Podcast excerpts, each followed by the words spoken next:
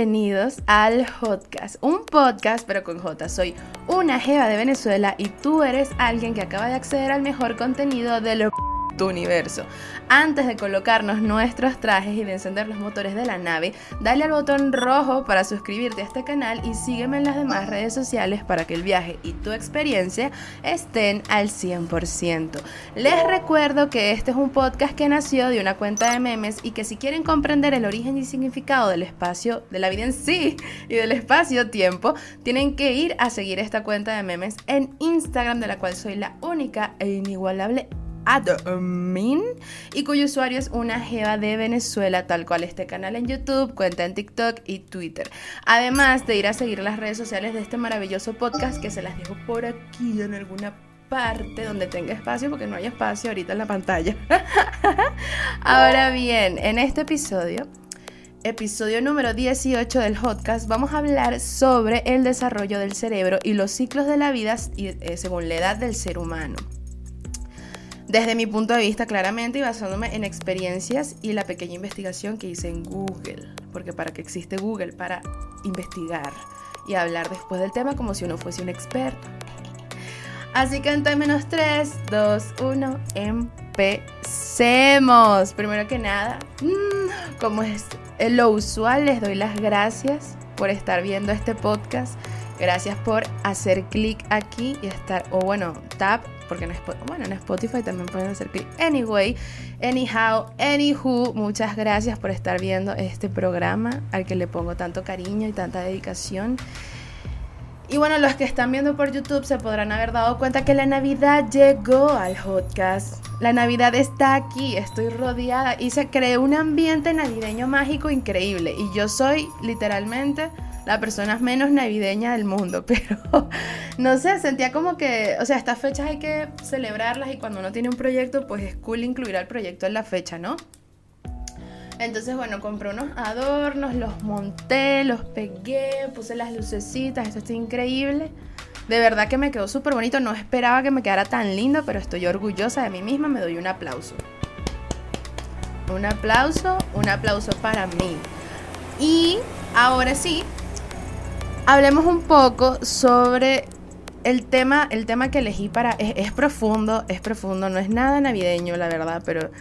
Eh, no sé, es algo que me interesa mucho porque yo siempre estoy hablando con mi mejor amiga que vive en México. Ella es de aquí de Venezuela, pero está allá en México desde hace bastantes años. De hecho, si se me sale alguna expresión mexicana, es porque claramente yo hablo todo el día, todos los días con ella. O sea, mi conversación con ella son mi respuesta a lo que ella me está diciendo son 15 voices de 3 minutos, 5 minutos cada uno. Su respuesta a mi respuesta son 20 voices de 7 minutos cada uno y así en eso estamos hablando y hablando y hablando. Y ella claramente vive en México, se le pegaron las expresiones, entonces si a mí se me sale alguna expresión es porque ella me las ha pegado a mí de tanto que hablamos. o sea, ahorita digo mucho al pedo, digo mucho... Em, ¿Qué otra cosa digo? La chingada, digo cosas porque hablo mucho con mi amiga. Y entonces me ha pegado la, la, jerga de allá, ¿no? Pero no pasa nada, me da igual. Sinceramente soy muy fan de los mexicanos, la verdad. Y en estas conversaciones que yo tengo con ellas, o sea, hablamos de todo, de todo lo que tenga que ver con nuestras vidas y con la vida de los demás, a profundidad y detalle máximo, ¿ok? Si existiera, si las conversaciones tuviesen una calidad, sería no sé, las que vienen después de 1080, no sé nada de eso, pero entienden el punto, ¿no? Y hablando de eso con ella, este, me quedé pensando en uno de los temas que hablamos, que tiene más o menos que ver con esto, pero, o sea, yo lo voy a tocar desde un punto de vista general, ¿no? Porque, bueno, obviamente en ese momento nosotras estamos hablando de nuestras vidas. Pero la, la, la cuestión es que, ok, vamos a plantear lo más, lo más lógico del mundo y lo que todos deberíamos saber. El ciclo del ser humano, el más básico de todos, es el ser humano nace, crece, se reproduce para preservar la, especie y muere. Ese es el ciclo más básico que tenemos. Ese es el, el ciclo que todos deberíamos cumplir, ¿no?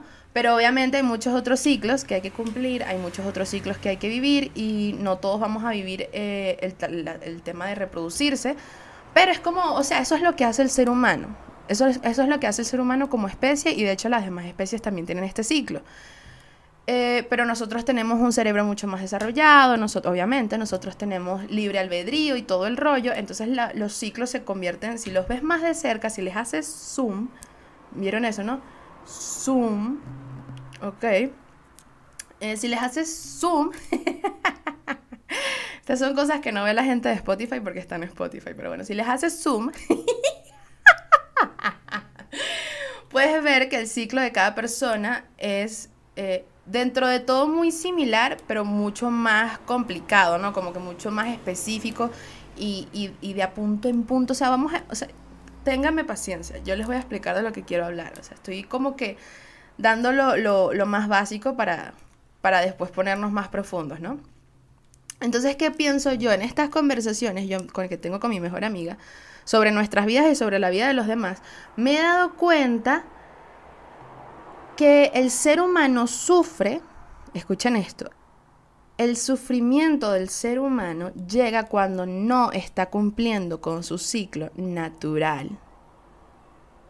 Siento que mucha parte del sufrimiento de un ser humano es cuando él no está viviendo el ciclo en el momento en el que lo tiene que vivir y entonces lo vive antes o lo vive, o lo vive después, pero lo está viviendo cuando no es. ¿A qué me refiero? Escuchen estos, estos, estos ejemplos, estos, estos, esta información, estos fun facts. Sí, son fun facts, no ejemplos. Eh, a los cuatro años, aún somos unas criaturas indefensas en comparación a otras especies, incluso a las que están más próximas a nosotros. ¿Por qué nuestra infancia es tan prolongada? Les recuerdo que esto lo saqué de Google. Claro, de los portales como más importantes que son los primeros que aparecen en los resultados, pero bueno, Google al fin, ¿no? Una de las razones por la cual la infancia de los humanos es tan larga en comparación con la de los otros mamíferos es que el desarrollo del cerebro consume tanta energía que demora el desarrollo físico y madurativo de los niños. El estudio realizado por antropólogos de la Universidad Northwestern en Estados Unidos demuestra mediante el estudio con escáneres cerebrales que el metabolismo humano se ralentiza para concentrar toda su energía en alimentar al cerebro durante su desarrollo. Interesantísimo, eso no lo sabía, no tenía ni idea. Ahora, eh, como seres humanos tenemos mucho que aprender y el aprendizaje requiere de un cerebro complejo y hambriento de energía, añade Christopher Kusawa, profesor de antropología en el Colegio Weinberg de Artes y Ciencias de Northwestern. Hoy en día existe la tendencia de adelantarnos al tiempo y que no es apropiada porque no facilita vivir la vida en su plenitud, especialmente durante la adolescencia. Experimentar todo genera tal presión que pone en riesgo nuestra salud. Y yo les digo una cosa, o sea, para mí la biología es muy sabia. La biología es de lo más sabio y lo más increíble que existe. Y yo sí siento que a todos en el mismo momento nuestros cuerpos nos empiezan a mandar las mismas señales. Y, o sea, en, el momento en el que nos las manda, sobre todo si somos tan jóvenes como un preadolescente o un adolescente o un niño, no entendemos muy bien las señales, pero aunque no las entendemos muy bien, las recibimos y vivimos conforme a esas señales, ¿ok? Y si siento que por el hecho de que todos somos humanos, recibimos esas mismas señales al mismo momento, es decir, en la misma edad. Solo que algunos la interpretan mejor que otros, algunos la siguen, algunos no. Y esas señales son las que nos llevan a cumplir la etapa de esa edad, correspondiente a esa edad. Les voy a dar unos ejemplos para aclararlo más porque, vuelvo y repito, es un tema medio complejo, es un tema medio profundo. No soy antropóloga, no soy socióloga, no soy bióloga pero por lo que he visto en los 26 años que llevo de vida, tanto en la mía como en los 26 años que he observado en la vida de los demás, sí me he dado cuenta de que nosotros, según la edad, tenemos que cumplir un ciclo, tenemos que pasar por una situación, tenemos que vivir una experiencia y el cuerpo nos lo está diciendo. Pero aquí voy con los ejemplos. Estos son ejemplos que yo escribí porque es lo que, es lo que he visto, ¿no? Siendo bebés, Creo yo que lo común es que buscamos cualquier situación en la que podamos ser creativos, como, pintar o moldear plastilina. Y también buscamos situaciones en las, que, imitamos el comportamiento de los adultos porque es la etapa en la que nuestro cerebro necesita desarrollarse, ¿sabes? Nuestro cerebro nos está mandando señales de, mira, haz cosas, haz cosas que nunca hayas hecho, mira a los adultos, aprende de ellos, porque este es el momento que tienes y de hecho es el momento más, más propenso al aprendizaje y es cuando más rápido aprendemos, sobre todo a los cuatro años de edad, algo así leí por ahí, ¿no? Pero esa es la etapa de bebés, por dar un ejemplo sencillo y básico que creo que es bastante, bastante general. O sea, creo que a todos no, nos llamaba la atención pintar, colorear, eh, jugar con plastilina, jugar a la casita, jugar a mamá y papá, ¿sabes? Es como, esa es la etapa para empezar a desarrollar el cerebro y a todos nos dan esas señales de, mira, juega esto, de, mira, a esta actividad, de mira, esto es interesante, ¿sabes? Por algo eso precisamente nos llama la atención más allá de que, bueno, en el ambiente en el que nos desarrollamos em, es lo que vemos, es lo que tenemos a la mano. Pero lo mismo da, porque, y eso es algo que hay que tener muy en cuenta, la realidad de todos es diferente. Yo estoy hablando de una realidad dentro de lo que cabe común. Por ejemplo, la mía, una clase media, este, mamá y papá, bueno, mamá más que todo, una educación en un colegio privado o público. Em, como que, y, bueno, juntarse con, gente más o menos de la misma clase, ¿sabes? No, porque hay realidades diferentes. La mía es como muy neutral, la mía es muy como hacia el medio, pero están los extremos, está la gente que tiene, que se desarrolla en un ambiente eh, muy adinerado, que es totalmente diferente al de, al de uno, y está la gente que se desarrolla en un ambiente muy, muy humilde. Y aún así, estando en esos ambientes tan diferentes, por, por decirlo a grandes rasgos, ¿no? estos tres ambientes tan diferentes, todos recibimos la misma señal en la misma edad. Y bueno, depende mucho eh, de, eh, de, nuestro desarrollo, depende mucho de del ambiente en el que nos desenvolvamos, porque claramente la persona que vive en un ambiente muy humilde no va a pasar por la misma situación que la persona que vive en un ambiente eh, de, clase media a una que vive en un ambiente eh, muy adinerado. Vamos a vivir etapas diferentes, nuestro cuerpo en el mismo momento nos va a mandar las mismas señales, pero estamos expuestos a, em, a situaciones distintas, a factores, a factores y variables diferentes. Y por eso las personas de clase humilde, pues, que tienen realidades de, ese tipo de situación, tienden a vivir los ciclos cuando no es, porque la vida los obliga a los de, los de clase como que más adinerada, más acomodada, por decirlo de alguna forma, también suelen vivir eh, etapas eh, que no corresponden. Yo creo que la clase media dentro de todo es como la que más va siguiendo los pasos del, desarrollo común del ser humano. No sé si me estoy explicando bien. No estoy intentando ofender a nadie tampoco, sino que siento que siento que los de clase media somos lo que tenemos, somos los que tenemos una especie de desarrollo más normal que los demás, pero esto no es malo, esto no es malo, no es grave, simplemente es un pensamiento que tengo yo. Pero bueno, volviendo a los ejemplos, entonces está el de los bebés. También está el de los niños, que es cuando comenzamos a descubrir el desarrollo social. Estamos en esa etapa en la que las amistades y el estatus es importante, ¿sabes? Porque de bebés, cuando uno es bebé, uno solo existe uno. Uno solo existe uno y uno tiene sus amiguitos, pero uno solo existe uno. Uno es, uno es el importante. Porque siento que, bueno, eso es lo que estoy diciendo con respecto a mi vida, ¿no?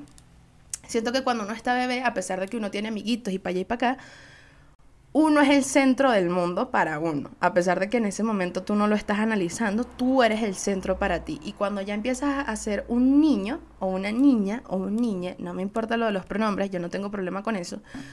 Cuando empiezas a estar en la niñez, cuando empiezas, cuando cursas primaria, por ejemplo, no sé, digo yo de repente dentro de unos seis, desde los seis hasta los 12 años, por dar un ejemplo, ¿no? Por poner un rango Siento que ahí nosotros lo que estamos descubriendo es el tema social.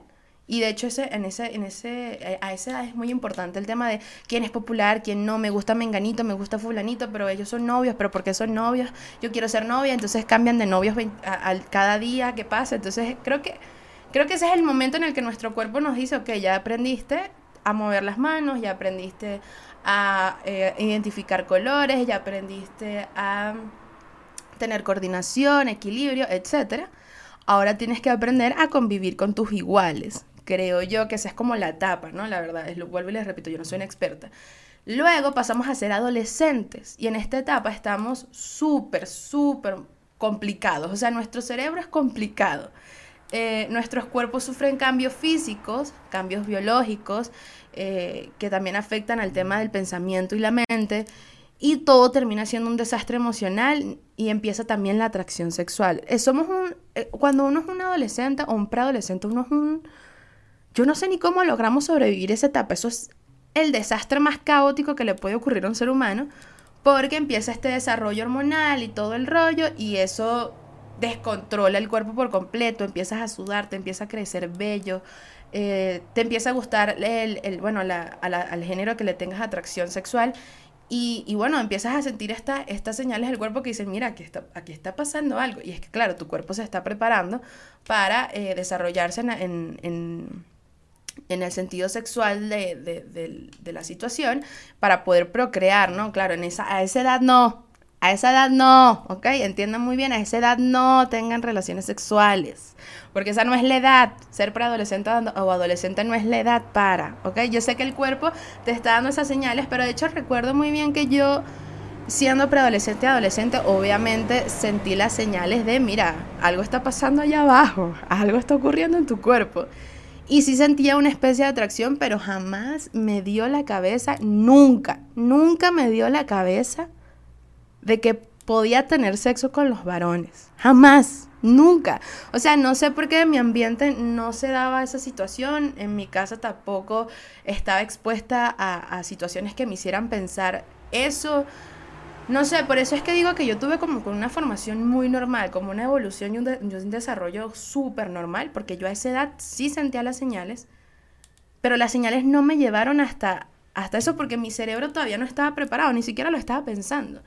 Y creo que eso es lo más común que le puede pasar al ser humano y cuando no es así, cuando el ser humano decide tener relaciones sexuales estando en la adolescencia o en la preadolescencia, ahí hubo un fallo en su ambiente, un fallo, una variable que no debía ocurrir y ocurrió. Después vamos a hablar de eso. Siendo adultos jóvenes, creo yo, eh, empezamos a descubrir nuestro camino en la vida lo que queremos estudiar, en lo que queremos trabajar, empezamos a hacer todo lo que un adulto hace y todo lo que habíamos admirado siendo adolescentes y preadolescentes, porque ya somos adultos, ya tenemos la edad, ya tenemos 18, perfecto, ahora sí puedo hacer, ahora puedo trabajar, de hecho sí se puede trabajar a los 18, eh, obviamente. Ahora puedo estudiar una carrera en la universidad, ahora puedo hacer muchas cosas, puedo beber, puedo fumar, puedo porque ya es legal, entonces es como que esa etapa también es como de, creo que todas las etapas son de descubrimiento, excepto ya las últimas, porque a pesar de que sigues descubriendo cosas, ya lo que haces es como afianzar, afianzar conocimiento y, fluir con la vida, ya después cuando estás mucho más adelantado en el tema de la edad, ¿no? Pero a esta edad también es como todo un tema de, ok, empieza una nueva etapa, eh, tengo permitido hacer muchas más cosas y cool. Creo que, eso es la, creo que eso es lo que le corresponde vivir a un adulto joven. Eh, y ya como adultos, que yo llego hasta aquí, porque bueno, esta es la edad que tengo, tengo 26 años, ya estoy en la última etapa de, una, de un adulto joven, ya yo me considero más adulta que adulto joven, pero creo que sigo formando parte de los adultos jóvenes, pero ya yo estoy cerrando ese ciclo. Entonces, siendo un adulto, ya comenzamos a tener vidas estables, a buscar pareja, a querer independizarnos. ¿Por qué digo esto? Porque sí he notado y esto es algo que me sorprendió mucho, de hecho lo descubrí este año, que de los 24 para abajo los hombres no quieren pareja, literalmente es un desastre, no, casi ninguno quiere novia, todos quieren estar solteros y hacer locuras, pero ya de los 24 en adelante, y es algo que he visto demasiado de cerca, de los 24 en adelante quieren una pareja estable, literalmente quieren una pareja estable, y eso es, o sea, es un cambio súper drástico porque, bueno, uno viene de un desastre de juventud porque los hombres no querían tener novias. Nosotras somos más propensas, me atrevo a decir que la mujer es mucho más propensa a querer una relación seria que el hombre, pero ya después como de los 24 en adelante sí quieren eso. Entonces, sabes, eso, además de lo que yo he vivido como mujer, lo que he visto a mis amigas vivir, lo que he visto a mis amigos vivir, sí pienso que ya la edad adulta, ya a partir de los 25, 26, uno comienza a establecerse, uno comienza a sentar cabeza. Y es algo que el cuerpo te pide. De hecho, yo he sentido, he sentido, y no fue algo de este año, fue como a los 24, 25, mi cuerpo sintió y a mi cerebro le llegó la señal de estar embarazada se debe sentir bien. Literal lo pensé. o sea, como que mi cuerpo me dijo, mira, coño, mm, de repente, ¿y si te gusta estar embarazada? Y yo, cuando detecté el pensamiento fue como que, ¿qué estoy pensando? y, me, imaginaba tener la barriga me, imaginaba como que agarrarme a la barriga y, acostarme medio lado. Era una locura, o sea, me daba una sensación agradable pensar en eso. Y es como que, claro, tu cuerpo te está diciendo que no solo ya está preparado desde hace mucho tiempo para tener bebés, sino que ahorita es como el momento ideal de tener bebés, porque bueno, claro, eh, mientras, eh, mientras más grande te haces, mientras mayor eres, Em, es más riesgoso para ti como mujer tener bebés. Entonces como que ya a esta edad el cuerpo empieza a decir como que, mm, bueno. Ey, y yo no, yo nunca he querido tener bebés. O sea, de chiquita sí pensaba en la idea porque de chiquita uno le meten eso en la cabeza también, ¿no? Pero cuando logré terminar de desarrollar mi, mi cerebro en, en, un sentido de soy una adulta, yo dije, yo no voy a tener bebés. Por muchas, razón, por muchas razones, múltiples razones no quiero tenerlos. Pero aún así, mi cerebro en algún momento de casi del presente pensó, oye, pero tener bebés no es tan mala idea. Yo como que no. Súper buena idea. A ver, ¿cuánto tiempo llevamos? 22 eh, minutos, creo que sí. No voy a hacer los episodios tan largos de ahora en adelante por, bueno, cosas que, cosas que pasan, cosas que pasan. Eh, ajá, bueno, siguiendo con el tema, ¿no? Víctor Pedrosa, psicólogo, vuelvo y repito, saqué esto de Google, dice, el ciclo vital tiene unas tareas en cada etapa que involucran juego, aprendizaje, desarrollo del juicio moral, capacidad de hacer trabajos físicos. Hay momentos en la vida en que se debe realizar una especie de tareas, pero cuando alguna etapa no se quema, que aquí viene el tema, como es el caso del joven que pierde sus papás a temprana edad y debe asumir grandes responsabilidades, con el, con el tiempo tiende a sufrir de estados depresivos, son personas que no son extrovertidas, se pueden caer y pueden caer en el alcohol. A esto me refiero con que a pesar de que todos tenemos la misma evolución, evolución biológica y nuestro cuerpo a todos nos manda como que el mismo mensaje en el mismo momento, hay personas que viven realidades diferentes que les toca eh, saltarse ciclos, adelantarse ciclos y bueno, no viven la vida como se supone que hay que vivirla según el, el reloj biológico, ¿no? Y pues eso trae, trae consecuencias, ¿no? Entonces dice, hay casos más sencillos que cometen los padres con los hijos en su niñez. Al... Ok, eso fue un fuego artificial. Algunos se sienten orgullosos de que sus hijos sean precoces y vayan en cursos adelantados. Pero eso lo que genera tarde o temprano es que el niño se canse ante la carga de tareas, que no quiera seguir estudiando, que empiece a perder sus cursos.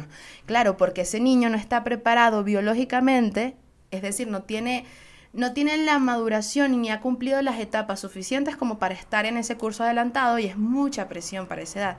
Por eso las etapas de la vida deben vivirse normalmente, ya que el ser humano está preconcebido para determinadas tareas en el momento justo. Y de hecho me alegró mucho encontrar esta información porque era lo que yo estaba pensando después de estas conversaciones que tuve con mi mejor amiga, que fueron como que, oye, yo sí siento que las personas que no han vivido lo que se supone que tenían que vivir en la edad, en, en determinada edad sufren después. Sufren porque no cumplieron esa etapa y eso fue algo que les faltó. Y se, y se terminan descalabrando en alguna, de alguna u otra forma, terminan creando traumas, etc. Y que creo yo, y aquí lo anoté, yo creo que dentro de uno existe el cerebro. O sea, son personas, o sea, yo pienso que uno adentro tiene varios segmentos que son como diferentes personas dentro de uno, ¿no? Que lo forman a uno como persona, valga la, la, redundancia. Y esto es complejo, lo que, o sea, no es tan complejo, pero quiero explicarlo lo más claro posible. Yo siento que dentro de mí existe cerebro, que algo muy diferente es el corazón, que algo muy diferente a esos dos es la mente, y algo muy diferente a estos tres es el alma. Y además de eso existo yo. Entonces, ¿por qué creo eso? Porque siento que del cerebro viene la lógica, y no estoy hablando del corazón como, como, como órgano, estoy hablando del corazón como esa parte de sentimientos y de impulsividad que tienes, a pesar de que todo ocurre en el cerebro, ¿no? Pero, o sea, manténganse conmigo un momento. Entonces tenemos el cerebro, que es la lógica. El corazón, que son los sentimientos y la impulsividad, la pasión. La mente, que es una parte como más de personalidad, el alma, que es la parte más como espiritual, y luego estás tú, que tienes todo eso adentro, que cada una de las cosas es independiente de la otra, y, ah, incluyéndote, y que tú recibes señales de esas cuatro cosas, de, de esas cuatro personas que llevas dentro y las traduces, las pasas por un filtro toda, a todas las, todas las ideas que te mandan, todas las señales que te mandan, y según eso tú eres el que decide qué es lo que vas a, vivir, qué es, lo, qué, es lo que vas a hacer, qué es lo que vas a decir, qué es lo que, qué es lo que vas a sentir. ¿Sí me explico? O sea, siento que el cerebro, el corazón, la mente y el alma son cosas que están dentro de nosotros y que las cuatro cosas mandan señales diferentes a lo que es uno y que uno reuniendo esa información, traduciendo esa información y usándola es que realmente vives, es que comienzas a tomar decisiones, a exponerte ante situaciones, a vivir experiencias, a decir cosas, a pensar cosas, a sentir cosas. Creo que cuando uno sincroniza bien lo que es el cerebro, el corazón, la mente y el alma, tienes una vida plena. Cuando logras hacer esa sincronización entre estas, entre estas cuatro eh, personitas, si se quiere ver así, que controlan el panel de tu cerebro como en, intensamente, como en la película de Pixar, en vez de las emociones, como los ponen ellos, yo pongo el cerebro, el corazón, el alma y la mente. Cada uno es muy importante, cada uno cumple una función muy diferente. Recuerden, no estoy hablando de los órganos como tal, o sea, no estoy hablando del corazón que palpita y manda sangre, esa es la parte biológica. Estoy hablando más de lo que yo creo. A pesar de que, bueno, el corazón tiene sus funciones, el cerebro tiene sus funciones, sí creo que uno tiene que sincronizar lo que es cerebro, corazón, mente y alma, entender las señales que te mandan, entender la información que te están mandando, que cada uno habla en un idioma distinto, traducirlo, resumir lo más importante, tomar lo que, lo que es más como que eh, necesario para ti, lo que es más importante para ti, y conforme a eso tomar decisiones y vivir. Y yo creo que cuando sincronizas estas cuatro cosas y tú ejerces las acciones, tienes una vida plena. Estoy segura. Y de hecho es algo que yo he hecho mucho y lo pongo en práctica todos los días. Intento estar muy sincronizada en ese tema, intento escuchar esas cuatro partes que viven dentro de mí y conforme a eso actuar. Y la verdad es que desde que lo hago soy muy feliz porque tampoco es algo que he hecho durante toda mi vida, no es algo reciente relativamente. Y bueno, las consecuencias de no cumplir, esto también lo encontré en Google, las consecuencias de no vivir las etapas que le corresponden a tu edad en el momento en el que tienes esa edad es, por ejemplo, el no quemar etapas puede generarle insatisfacciones a las personas. Si se quiere ser grande de un solo golpe de adultos, querrá regresar el tiempo y disfrutar de la ilusión que tiene la niñez. Nosotros hemos visto a muchos adultos ridículos que parecen unos niños, que no tiene sentido, pero es porque esa gente no vivió las etapas que tenía que vivir estando en la edad en la que tenía que vivirlas. También otra consecuencia es que cargará con pendientes en la vida y tarde o temprano tendrá que vivirlos. Otra es que el no quemar etapas traerá consecuencias emocionales, sobre todo vacíos. Vivirá sumergido en la inmadurez, nadie le aguantará su ritmo cronológico al revés, y terminará propiciando una ruptura emocional, lo que significa, y no hay que ser psicólogo para saberlo, traumas por todas partes, eh, una vida llena de caos, llena de rechazo, llena de negatividad. O sea, yo sí creo que es muy importante y no sé qué tan útil sea escucharlo en este momento, aunque nunca es tarde, que cada edad tiene su eh, ciclo, tiene su experiencia, tiene su situación determinada y el cerebro te va a avisar y, te va, y vas a sentir la sensación de que tienes que hacer eso. Y que si no le haces caso a tu cuerpo, y esto es algo que nunca nadie nos ha enseñado, literalmente, si no le haces caso a tu cuerpo, a tu corazón, a tu cerebro, a tu alma y a tu mente, como mencioné anteriormente, no tienes una vida plena, no cumples con las etapas que tienes que cumplir en la, en la edad determinada en la que la tienes que cumplir y eso te lleva a una vida eh, llena de locura negativa, llena de, eh, de una vida no tan plena. Entonces, una vez terminado el viaje, quiero dejarlos con la siguiente pregunta. Pero antes recuerden suscribirse al canal, darle like a este video y seguirme en las demás redes sociales, por favor. Ahora, la pregunta es la siguiente y recuerden dejar su respuesta en la caja de comentarios que está aquí abajito, por aquí abajito. Ajá. ¿Sientes que en algún momento de tu vida te adelantaste a la etapa que te correspondía y que eso te generó algún trauma psicológico que intentas ignorar, pero que muy en el fondo sabes que existe?